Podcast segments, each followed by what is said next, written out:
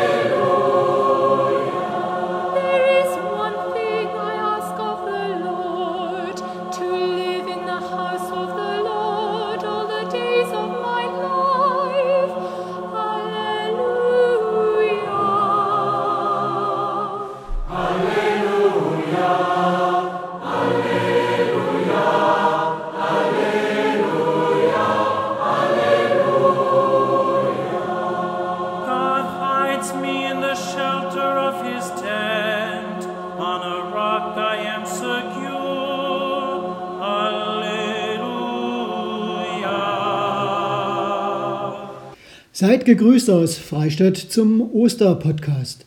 Gegrüßt mit dem Psalm für Ostern. Danket dem Herrn, denn er ist gut zu uns. Seine Liebe hört niemals auf. Alle, die den Herrn ehren sollen, rufen, seine Liebe hört niemals auf. Als ich vor Angst nicht aus noch ein wusste, schrie ich zum Herrn. Er antwortete mir und machte mich frei der Herr steht mir bei. Nun fürchte ich nichts mehr. Was könnte ein Mensch mir schon anhaben? Das Volk Gottes stimmt den Siegesgesang an. Aus ihren Zelten schallt es. Der Herr hat seine Macht gezeigt. Ich muss nicht sterben, ich darf leben und erzählen, was der Herr getan hat. Der Stein, den die Bauleute verworfen haben, krönt nun den ganzen Bau. Der Herr hat dieses Wunder vollbracht und wir haben es gesehen. Halleluja. Amen. Lobt Gott alle Länder der Erde.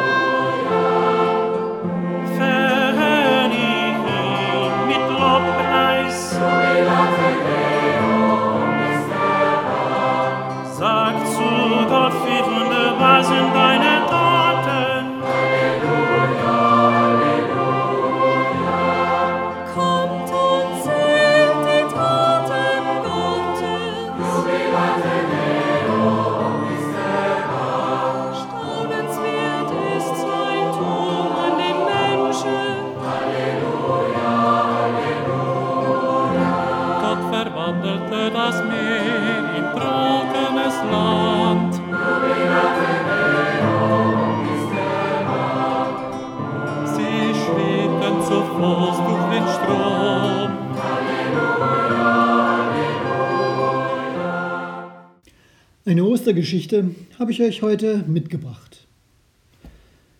Sie durften das Haus nicht verlassen. Es war einfach zu gefährlich. Gemeinsam saßen sie im Halbdunkeln in Dinas Haus zusammen. Achim und seine Frau Rahel und ihre Kinder Tobias und Hannah saßen auf dem Boden.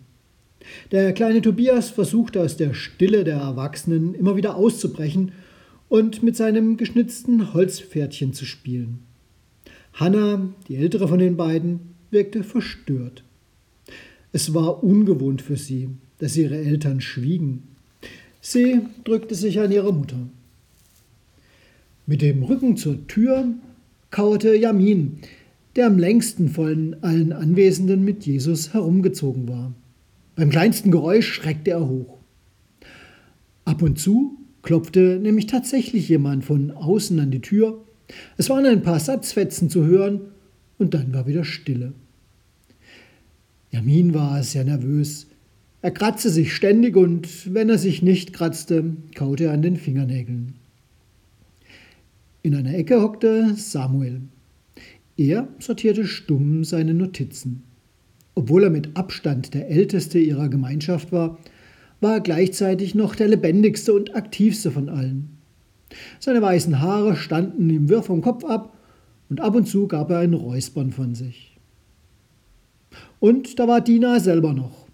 Dina, der dieses Haus gehörte und die ihnen allen Unterschlupf gewährte. Sie hatte die Arme um ihre Beine geschlungen und wiegte sich vor und zurück. Sie erinnerte sich an diese Gefühle, die sie in der Zeit gehabt hatte, als ihr Mann überraschend gestorben war. Der Schock, das nicht begreifen können, was geschehen war, die langsam einsetzende Erkenntnis, dass ab jetzt alles anders war. Am liebsten da wäre sie rausgerannt und hätte ihr Leid herausgeschrien, so wie damals, als sie ihr gesagt hatten, dass ihr Jakob tot zusammengebrochen war. Sie war damals gelaufen, täglich, stundenlang, bis an den Rand der Erschöpfung, aber es hatte irgendwie irgendwann geholfen. Nur jetzt, jetzt konnte sie nicht einmal das Haus verlassen. Und keiner wusste, wie lange das so bleiben würde. Sie bekamen nur gefilterte Informationen von den murmelnden Stimmen, die Amin durch die Tür etwas mitteilten. Sie hatten erfahren, dass sich viele andere Anhänger von Jesus auch versteckten, aus Angst, dass sie ein ähnliches Schicksal wie er erleiden müssten. Manche der Informationen, die bei ihnen ankamen, waren widersprüchlich. Andere waren eindeutig falsch, manche viel zu schlimm, damit man sie überhaupt hätte glauben können. Judas, er sollte Jesus verraten haben? Er war doch einer seiner Freunde gewesen, seit Jahren. Und dann die Nachricht über Petrus, dieser Berg von einem Mann, den sie alle bewundert hatten. Der sollte eingeknickt sein, sollte ganz ohne Zweifel einfach Jesus verleugnet haben? Die schlimmste aller Nachricht, die stand aber fest. Jesus war gestorben. Als Verbrecher hatten sie ihn hingerichtet. Dabei, vor nicht einmal einer Woche noch, hatte Dina ihn mit vielen anderen in Jerusalem willkommen geheißen. Wie ein König hatte er da gewirkt, wie einer, der in sein Reich einzieht. Und er hatte wirklich eine beeindruckende Ausstrahlung. Da hatten sie dann miteinander diskutiert, was er wohl als nächstes tun würde. Ob er sich durch ein Wunder zum Herrscher über Israel machen würde? Die Römer vertreiben, die Gläubigen einen und endlich das Friedensreich Gottes bringen würde, das schon so lange von den Propheten angesagt war? Sie waren so glücklich gewesen, so gespannt, was kommen würde. Aber mit dieser Katastrophe hatten sie überhaupt nicht gerechnet. Jamin hatte zwar nach der Kreuzigung erzählt, dass Jesus selber vorher viele merkwürdige Andeutungen darüber gemacht hatte, aber das hatten alle überhört. Jamin war aus der Ferne dabei gewesen und er hatte gesehen, wie Jesus gestorben war.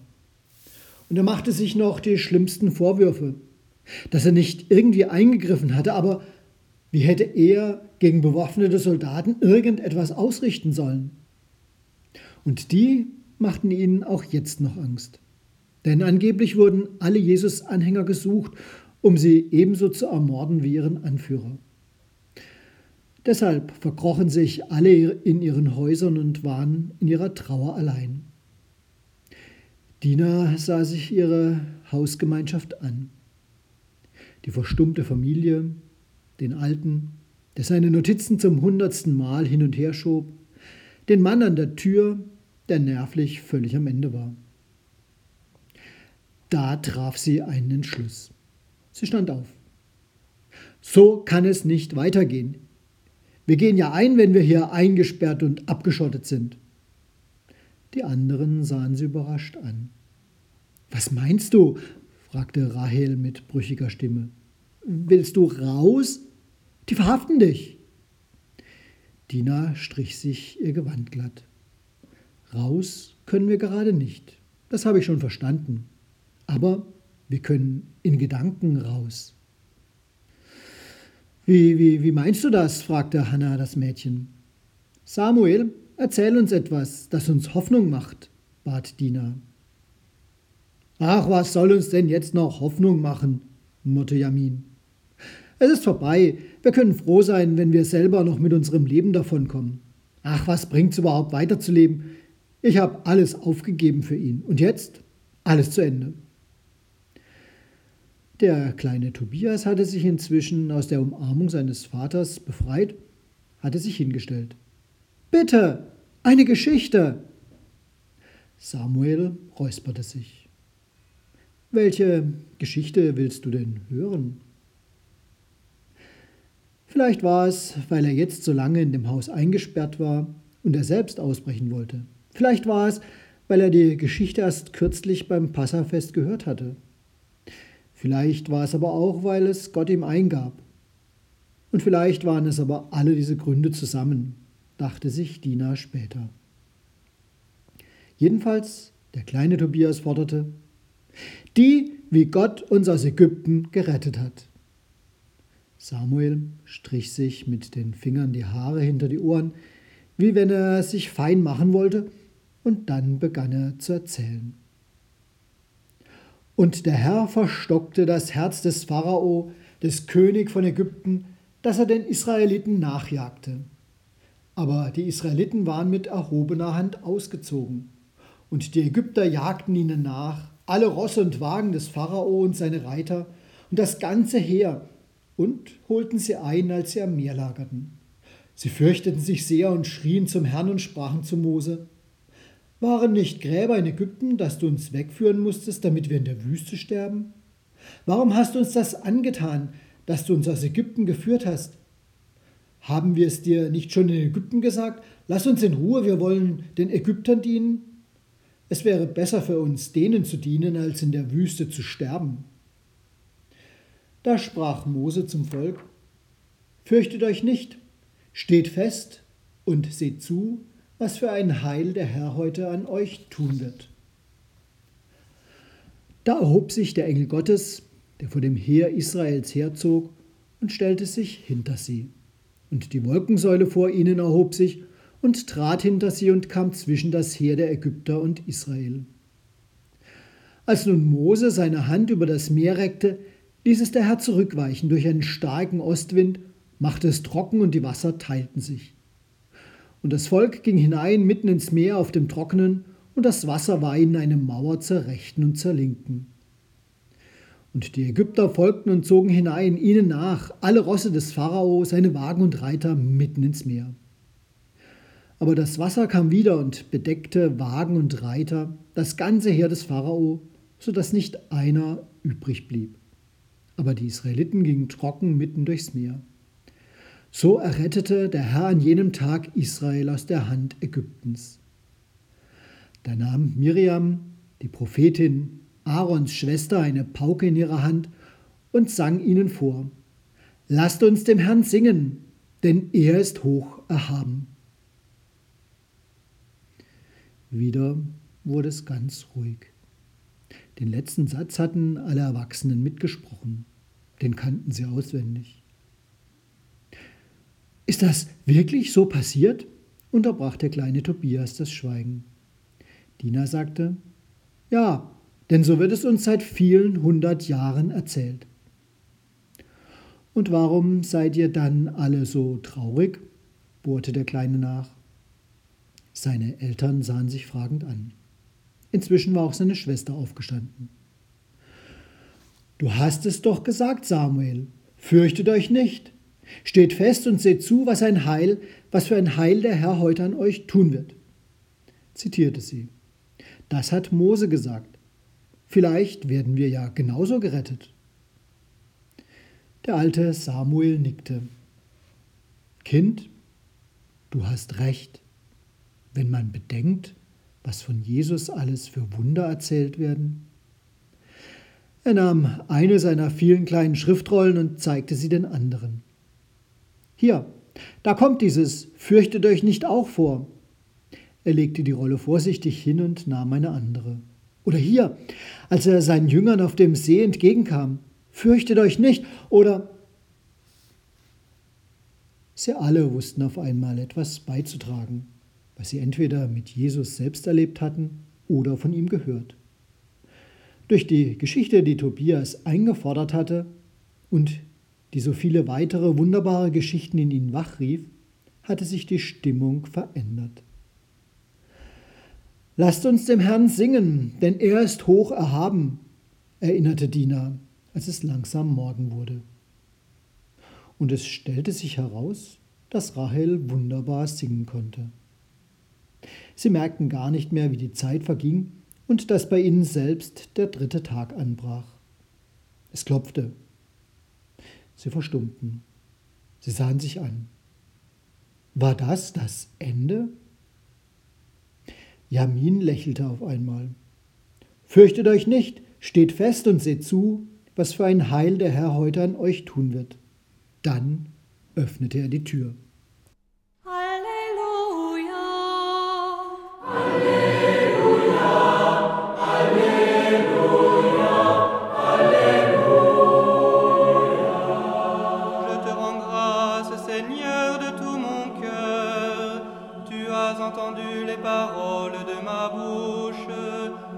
Aleluia.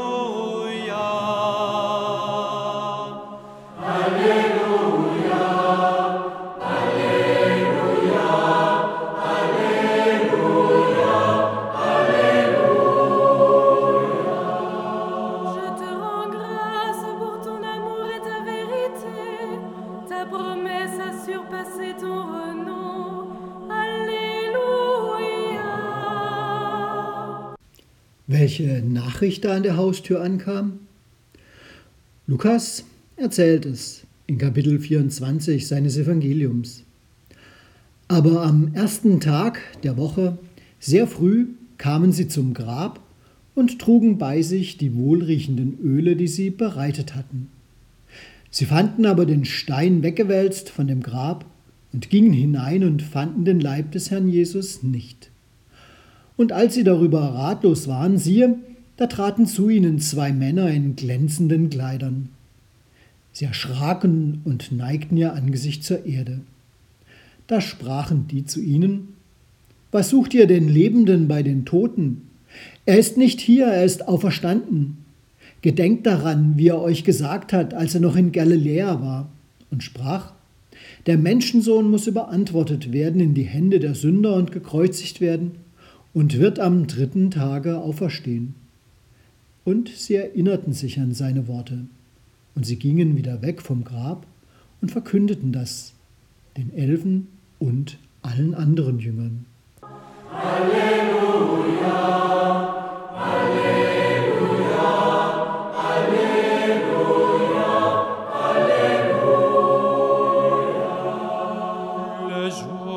crié, tu m'exauças.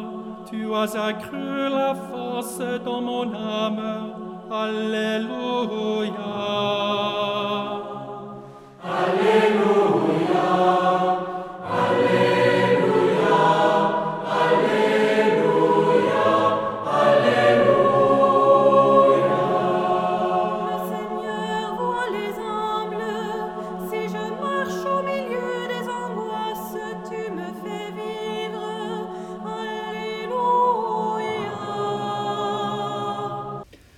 Gottes Segen, das wünsche ich euch zu Ostern und für die kommenden Tage. Bleibt alle miteinander behütet. Alléluia.